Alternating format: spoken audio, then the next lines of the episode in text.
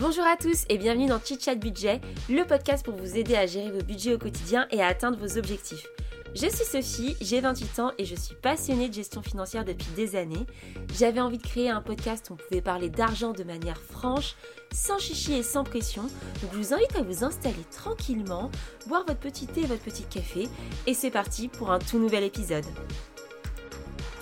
Salut tout le monde, bienvenue dans ce nouvel épisode de Chit Budget. Aujourd'hui, on va parler investissement immobilier, mais des alternatives pour investir en immobilier autre que l'achat en locatif, l'achat de résidence principale. Ça, on en a déjà traité dans un précédent épisode. Et du coup, je vais vous parler de quatre moyens d'investir en immobilier de manière non classique. On va commencer par le premier. il y a quelques semaines sur Instagram, vous avez tous été intrigués par une photo. J'étais à une vente aux enchères notariales et j'ai reçu plein, plein, plein de questions. donc, je vais un petit peu mentionner le sujet dans ce podcast. Du coup, comment ça se passe? Quand vous achetez un bien en immobilier, bah, vous l'achetez soit via un particulier, soit via une agence immobilière, mais vous pouvez aussi l'acheter via un notaire qui organise des ventes. Et en gros, même quand vous vendez votre appartement, vous pouvez aussi passer par un notaire. Quels sont les avantages? C'est que la vente, elle se fait assez rapidement, il n'y a pas de conditions suspensives, donc en gros, votre acheteur, il est obligé en quelque sorte d'acheter votre bien et il ne peut pas trop se retourner. C'est assez rapide, il doit vous financer le bien en 45 jours. Et bon, bah, tout est géré par un notaire, donc vous êtes quand même assez bien accompagné après, pour l'acheteur, l'avantage, c'est parfois de pouvoir tenter de faire une bonne affaire, ou en tout cas d'investir assez rapidement et assez efficacement, et puis de pas avoir le tracas de se dire mon dossier va passer, pas passer au niveau de l'agent immobilier. Si vous voulez vous positionner sur un bien, vous positionnez, vous êtes celui qui gagne la plus haute enchère et, et basta cosy, hein, c'est vous qui gagnez. Vous devenez adjudicateur, il me semble, du bien. Donc comment ça se passe?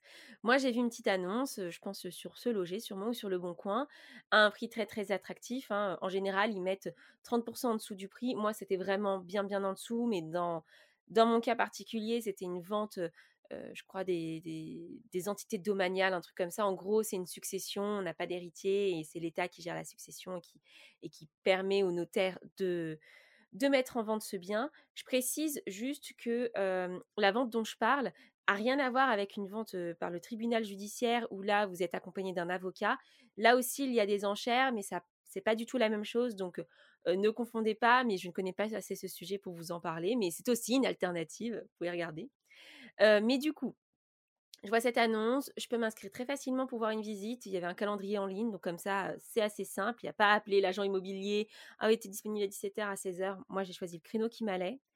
J'ai pu visiter le bien, j'ai pu recueillir les informations, on m'a délivré ce qu'on appelle un cahier des charges qui en fait récapitule toutes les informations sur le bien et toutes les informations en termes de frais sur le bien. Donc j'ai eu accès à ça. Le jour, je me suis présentée le jour de la vente où je m'étais inscrite au préalable. Et donc le jour de la vente, on doit, si on veut enchérir, il faut fournir un chèque. Alors parfois c'est un chèque simple, parfois c'est un chèque de banque, donc ça dépend, c'est en fonction du bien on doit fournir un chèque qui correspond à peu près à 20% du prix mis en ligne. Donc ça peut vite remonter, hein, ça peut vite être 20 000 euros, 30 000 euros. Moi, dans mon cas, c'était 10 000 euros. Mais du coup, il faut avoir quand même les liquidités parce que vous pouvez pas faire un chèque en blanc. Donc concrètement, on n'y va pas comme ça une mise en mise, enfin une vente aux enchères. Je sais qu'avant le Covid, on pouvait y assister juste en, en, tant que public. Là maintenant, ils demandent vraiment à ce qu'il n'y ait que des investisseurs. Mais du coup, je pense que ça reviendra quand on aura un peu moins de, de complications avec tout le contexte. Mais du coup, voilà, je, je pense que c'est une expérience à vivre, c'est assez intéressant à vivre. Du coup, bah, on vous remet une petite étiquette et là, et là bah, c'est la salle de vente et, et ça se passe très très vite. Il y a une espèce de... Moi, c'était une vente aux bougies, donc ils allumaient des bougies. Quand la bougie s'éteignait, c'était que la vente, l'enchère était remportée.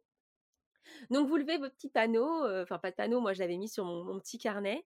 Et, oui, du coup, j'ai enchéri deux fois. Malheureusement, je n'ai pas remporté l'enchère pour plusieurs raisons et je vais vous les donner.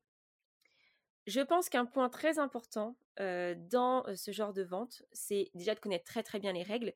Donc, comme je vous l'ai dit, il n'y a pas de conditions suspensives. Ça veut dire que si après vous n'avez pas de prêt vous êtes dans la merde pour payer, hein, concrètement. Donc, je vous conseille vraiment de faire appel à vos banques avant de vous renseigner sur votre capacité d'emprunt, savoir si votre banque elle est réactive ou sinon d'en sonder plusieurs. Moi, je savais que j'avais des banques qui pouvaient me suivre, mais vous, si c'est pas le cas, si vous dites ah je vais attendre d'avoir la vente, non, vous pouvez pas attendre. Vous devez le savoir en amont, sinon vous pouvez vite vous retrouver dans une situation compliquée. Si au bout des 45 jours vous n'avez pas payé, vous allez avoir des pénalités voilà, en fonction du cahier des charges, soit vous n'avez plus la vente, soit vous avez des pénalités.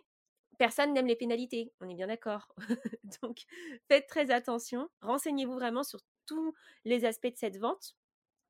Ensuite, est-ce que vous faites une bonne affaire? Bah, comme je vous l'ai dit, ça dépend. Je pense que c'est possible parce que sur le site, on peut voir le résultat des ventes et en général, si on a vu au moment où ça a été mis en vente, on, peut faire l'écart de prix parce qu'évidemment, on ne lui met pas l'ancien prix quand la vente est, faite. et moi, souvent, j'ai vu des biens qui n'ont même pas bougé de prix. Hein. ça veut dire qu'ils ont juste été enchéris au prix et c'est tout. Peut-être parce que des gens se sont dit non mais ça, ça ce truc il va s'envoler, il y aura enfin je peux pas y aller, il y aura trop de monde et au final ça s'est pas envolé. Sachant que certains vendeurs peuvent aussi mettre en place un, prix seuil en dessous duquel ils ne veulent pas vendre. Donc voilà, voilà, c'est pas parce que c'est pas très cher et que vous êtes tout seul que vous allez remporter à ce prix-là, mais c'est indiqué hein, quand il y a un prix seuil. On ne connaît pas le montant évidemment, mais c'est indiqué. Et, et, moi, j'avais fait en sorte d'avoir des espèces de paliers de rendement où je m'étais dit, bah, à ce prix-là, j'ai ça en rendement, à ce prix-là, j'ai ça en rendement ce qui permettait d'évaluer jusqu'où je pouvais enchérir. Et quand j'ai dépassé ma limite de rendement entre mon équilibre emmerdement et, opportunité, je me suis dit, bon, bah, c'est trop d'emmerdement pour le rendement que ça m'apporte. donc j'ai décidé d'arrêter d'enchérir et je pense que j'ai bien fait parce que pour moi le bien sur lequel j'ai été n'était pas du tout rentable ou en tout cas pas à la hauteur de l'emmerdement que c'était.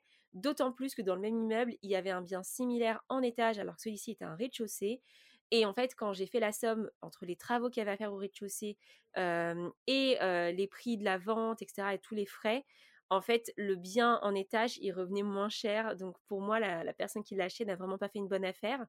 Mais, mais voilà, je pense qu'il faut bien se renseigner. Et il faut aussi se renseigner sur le bien et sur sa localité. C'est-à-dire que moi, je m'étais rendu compte justement qu'il y avait un bien dans le même immeuble, donc je l'avais cherché. J'avais regardé sur Meilleurs Agents les, les prix des appartements qui ont été vendus dans cette copropriété il n'y a pas longtemps, mais aussi autour pour un peu estimer le prix au mètre carré. Et je m'étais rendu compte que dans cette copropriété, c'était décoté. Donc c'est aussi ça qui a fait mon prix psychologique parce que concrètement, vous pouvez avoir la moyenne de la ville, mais d'une rue à l'autre, d'une copro à l'autre, ça peut vite, vite changer. Et si vous vous dites, putain, je fais une super affaire, ça va être ouf, et en fait, votre copropriété, elle est décotée de 1000, 1500 euros du mètre carré par rapport à d'autres, et eh ben, vous l'avez bien où je pense. Donc, Renseignez-vous sur votre marché, connaissez le marché là où vous habitez, faites un tour dans le quartier. Moi, c'était une ville que je connaissais très bien, mais dans le cadre où je devrais réitérer l'expérience et pas forcément dans cette ville-là, eh ben, il faudrait que je me balade plusieurs jours pour me rendre compte est-ce que c'est attractif ou pas. Donc, vraiment garder un œil d'investisseur dans ce genre de vente. On peut vite être emporté par la folie de, l'enchère. Donc voilà, c'est mon petit conseil. Le deuxième point dont je voulais vous parler, c'est les SCPI, c'est des sociétés civiles de placement en immobilier. Alors, pour ceux qui ne connaissent pas, je, vais, je vais expliquer très rapidement, mais pour être totalement transparente avec vous, moi j'ai déjà travaillé dans, un, dans une société de gestion qui gérait des fonds pour des SCPI. Donc, j'y travaille plus, mais, mais voilà, pour que vous sachiez un petit peu mon historique. Et évidemment, je ne fais pas de conseils en investissement financier.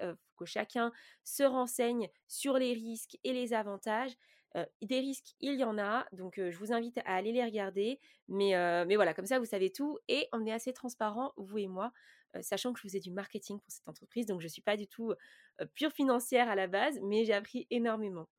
Du coup, alors les CPI, en fait, c'est assez simple comme produit. Vous êtes plusieurs investisseurs autour de la table, donc dans un fonds. Et en gros, un peu comme une part de gâteau, vous êtes plusieurs autour d'un gâteau. Et en fonction de l'investissement que vous apportez, vous avez plus ou moins une grosse part. Alors en gros, en fait, ça se divise plutôt en nombre de parts. vous achetez une part, deux parts, trois parts, etc. Donc plus vous avez à investir, plus vous avez de parts, moins vous avez à investir, moins vous avez de parts. Et donc, avec cet argent, heu, la société de gestion qui gère le fonds immobilier va acheter des immeubles dans lesquels des locataires vont être logés. Alors ça peut être soit du résidentiel, mais ça peut être aussi des bails commerciaux. Moi, j'investis dans des CPI en bails commerciaux, donc heu, des hôtels, heu de la logistique, du commerce, des bureaux, des EHPAD, voilà quoi, ce genre de choses. Ces locataires vont reverser un loyer qui vont être redistribués à tous les investisseurs au prorata de leur investissement, leur nombre de parts. Donc, ce qui est assez, intéressant, c'est que c'est un produit qui ne nécessite pas un très gros coût d'entrée. En fait, vous pouvez trouver des parts de SCPI des 189 €, donc heu, c'est à la portée un petit peu de tous.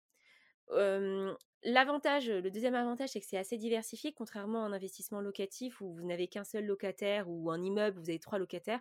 Là, vous avez des centaines de locataires, donc s'il y en a un qui paye pas son loyer, au final, au global, c'est pas très dérangeant.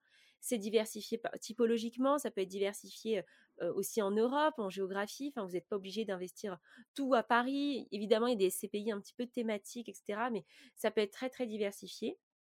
Évidemment, ça comporte les mêmes risques qu'en immobilier, hein, donc quand vous par exemple, vous avez besoin de récupérer votre mise sur un appart, vous avez vous avez du temps entre le moment où vous mettez en vente et le moment où vous récupérez l'argent. Bah, c'est pareil quand vous vendez des parts de SCPI, vous avez un temps entre le moment où vous vendez et le temps où vous le rachetez. Ça, c'est les sociétés de gestion qui le gèrent.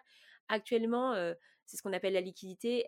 En général, elle est de 2 semaines, mais on ne sait pas l'avenir, ce que ça ce que ça amène, donc je ne peux pas, heu, vous garantir que vous pouvez retrouver votre argent tout de suite. Mais tout ça est régulé par l'autorité des marchés financiers et il existe des règles où si par exemple vous avez un trop gros pourcentage de clients qui n'arrivent pas à récupérer leur mise, bah, la société de gestion est obligée de vendre des immeubles, par exemple. Donc vous voyez, enfin, il y a quand même, c'est assez régulé comme, marché. Les rendements, des SCPI en moyenne sont autour de 4,3% je crois cette année. Donc c'est pas un rendement incroyable en immobilier. En immobilier, on vous dit souvent, «Ah non mais moi à moins de 15% j'investis pas, à moins de 10% j'investis pas». Alors moi, j'ai jamais vu de bien à cette rentabilité-là, mais c'est parce que j'habite en région parisienne et que c'est très, très compliqué. Mais voilà, moi je trouve que c'est une alternative intéressante. C'est plutôt un investissement, bon, entre guillemets «bon père de famille», même si j'aime pas trop cette expression, mais voilà, un petit peu tranquille. Vous n'avez rien à gérer. Évidemment qu'il y a des frais de gestion, il y a aussi des frais d'entrée. Il faut rester sur le long terme en SCPI, heu, c'est pas un investissement où vous mettez 2 ans, après vous récupérez votre mise. Non, non, c'est plutôt comme l'investissement immobilier, il faut y rester entre 8 et 10 ans. Donc voilà, c'est un investissement long terme, mais c'est un peu tranquille quoi. Vous mettez votre argent et vous laissez le truc gérer. En plus, vous pouvez faire des versements programmés, vous pouvez aussi réinvestir vos dividendes automatiquement, un peu à la même idée que les intérêts composés, en bourse ou de la capitalisation. Voilà, ça se réinvestit automatiquement. Et je trouve ça super intéressant. Alors si ça vous intéresse, allez vous renseigner, vérifiez votre fiscalité, vérifiez tout ça. Enfin, il faut que vous ayez la palette complète des informations, pour votre investissement. Mais moi personnel à titre personnel, j'ai investi en SCPI parce que c'est un produit que j'apprécie, que je trouve qu'il est assez Facile à comprendre au final et en plus, heu, bon c'est pas mon cas encore aujourd'hui, mais je sais qu'il est finançable aussi à crédit par certains organismes. Donc il faut se renseigner, alors très souvent les banques vont essayer de vous vendre les SCPI de leur, heu, de leur banque. C'est pas souvent les meilleurs, donc vraiment renseignez-vous avant de signer, sur les SCPI qu'on vous propose. Mais mais je vous invite à regarder, à regarder des classements, à regarder les informations autour, c'est vraiment très intéressant et si ça vous intéresse vraiment que je vous fasse un épisode dédié aux SCPI, vu que j'y ai travaillé, j'ai quand même des choses à dire, dites-le moi en commentaire, sur Insta ou en message sur le podcast. Franchement, ou en message, YouTube, hein, c'est pour ceux qui regardent sur YouTube. Voilà, comme ça, comme ça je je préparais cet petit épisode. Pour les 2 derniers points, heu, alors je les ai pas expérimentés, donc je vais juste les citer et donner un peu quelques principes. Mais encore une fois, je ne suis pas, heu, conseillère en investissement financier, donc renseignez-vous. J'ai l'impression de répéter ça tout le temps, mais c'est très important. C'est très important, il faut être, heu, responsable de ses actions et pas juste suivre ce que quelqu'un vous dit. Donc le 3, c'est le crowdfunding immobilier. Alors crowdfunding immobilier, c'est quoi? En gros, quand un promoteur immobilier veut construire, un immeuble, il a besoin de financer cet immeuble, évidemment. Donc en général, il finance 20% en fonds propres, heu, 50% via les gens qui achètent sur plan et le reste est financé par la banque. Sachant pour que pour que le reste soit financé par la banque, il faut d'abord qu'il ait les capitaux propres plus l'argent des locataires, enfin des futurs propriétaires plutôt. Et pour les capitaux propres, c'est là que vous intervenez. En fait, un promoteur immobilier va dire, bah voilà, j'ai besoin de 20% de capitaux propres, je mets ça à disposition de particuliers. Nous, on lui fait un prêt. Donc, en fait, il émet ce qu'on appelle des obligations. Des obligations, c'est des titres de créance. C'est exactement comme le marché obligataire, mais en gros, c'est comme si vous avez un prêt et en fait, les, ce que vous gagnez au-dessus de votre, du retour de votre capital, ça s'appelle les intérêts. C'est comme une banque en fait quand elle vous fait un prêt et qu'elle, elle gagne de l'argent sur les intérêts. Bah c'est pareil. Alors que par exemple une action, vous gagnez pas des intérêts, vous gagnez des dividendes, vous gagnez des, versements de, de trésorerie. Vous gagnez pas des intérêts. Vous voyez ce que je veux dire? C'est là où est la différence entre action et obligation. Action, vous possédez une partie de l'entreprise. Une obligation, vous avez un titre de créance. Donc en gros, le prometteur immobilier vous donne des titres de créance en disant bah ok, toi tu m'as donné 100, je te dois 100 plus des intérêts. Et donc, c'est assez intéressant de ce que j'ai regardé. Les, taux d'intérêt sont autour de 9%, je crois, par an. Donc, ça peut être vraiment intéressant. C'est des investissements plutôt moyen terme. On est sur 1, 2 ans, 3 ans. et de ce que j'ai vu, c'est très souvent ce qu'on appelle du, du, crédit in fine, en quelque sorte. En gros, vous allez récupérer votre capital que à la fin de la période, avec les intérêts à la fin. Alors que par exemple, quand on achète un bien immobilier, souvent on a un crédit amortissable du côté acheteur, c'est-à-dire que tous les mois on, rembourse une partie du capital et une partie des intérêts, et donc au fil du temps on amortit et à la fin on a tout remboursé. Là c'est vraiment le promoteur en gros, lui qui est dans la situation d'être la personne qui vous doit de l'argent, vous rembourse tout à la fin. Évidemment, ça comporte aussi des risques. Bah, imaginez le gars, il vous rembourse pas à la fin, hein, c'est un petit peu la merde. en général, c'est des sociétés, les sociétés qui vous proposent ça, elles sont toutes un petit peu fleuries sur la toile.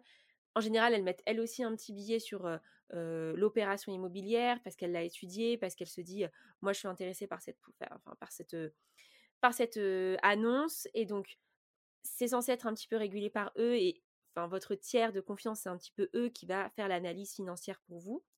Donc, je pense qu'il faut, enfin, ça a l'air intéressant. Moi, j'ai toujours pas investi là-dedans. je pense que le plus gros conseil que je pourrais vous donner, c'est de pas mettre tous vos œufs dans le même panier, d'investir sur plusieurs projets différents. Je sais qu'il y a des tickets d'entrée différents. Parfois, ça peut être 100 euros, parfois, ça peut être 1000 sur certaines plateformes.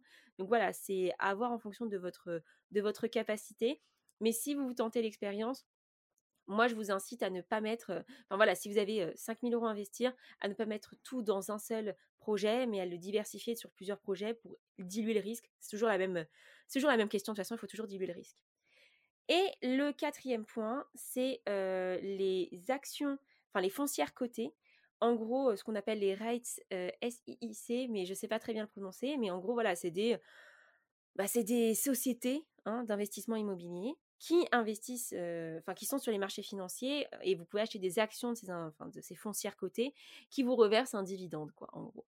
Donc là, on est plus sur le marché action. Il existe aussi des ETF en immobilier, je sais. Si vous ne savez pas ce que c'est un ETF, en gros, c'est un tracker de marché. Enfin, il est assez, assez, souvent thématique. Il va essayer de reproduire des performances de marché en achetant potentiellement plusieurs actions qui représentent ce marché ou ou de manière un peu plus complexe. Je ne vais pas rentrer dans les détails là, mais si vous voulez un épisode sur les ETF, pareil, vous me le dites en commentaire. Et du coup, bah, ça permet en fait d'investir dans l'immobilier de manière différente via les actions. Alors moi de ce que j'ai lu c'est que c'était un marché assez volatile, assez qui bougeait beaucoup. Et, moi c'est pas vraiment mon type d'investissement favori, mais si ça vous intéresse, n'hésitez pas à regarder, à vous renseigner un peu plus. Mais je vous en dirai pas plus parce que vraiment moi j'ai pas investi là-dedans et je m'y connais pas assez. Donc voilà, je sais juste que c'est une alternative qui est souvent préférée à la SCPI pour les gens un peu plus qui ont envie d'un peu plus de rendement. Moi voilà, je suis plutôt un profil sécure et la SCPI ça me convient très bien à mon profil. Voilà, j'ai fait le tour des quatre manières alternatives d'investir en immobilier. J'espère que cet épisode vous a plu, que j'ai pas parlé trop vite, hein, parce que j'ai enchaîné, j'ai enchaîné, j'ai enchaîné. Et, et je vous souhaite une très très bonne semaine. Je vous remercie de m'avoir écouté. À très vite. Salut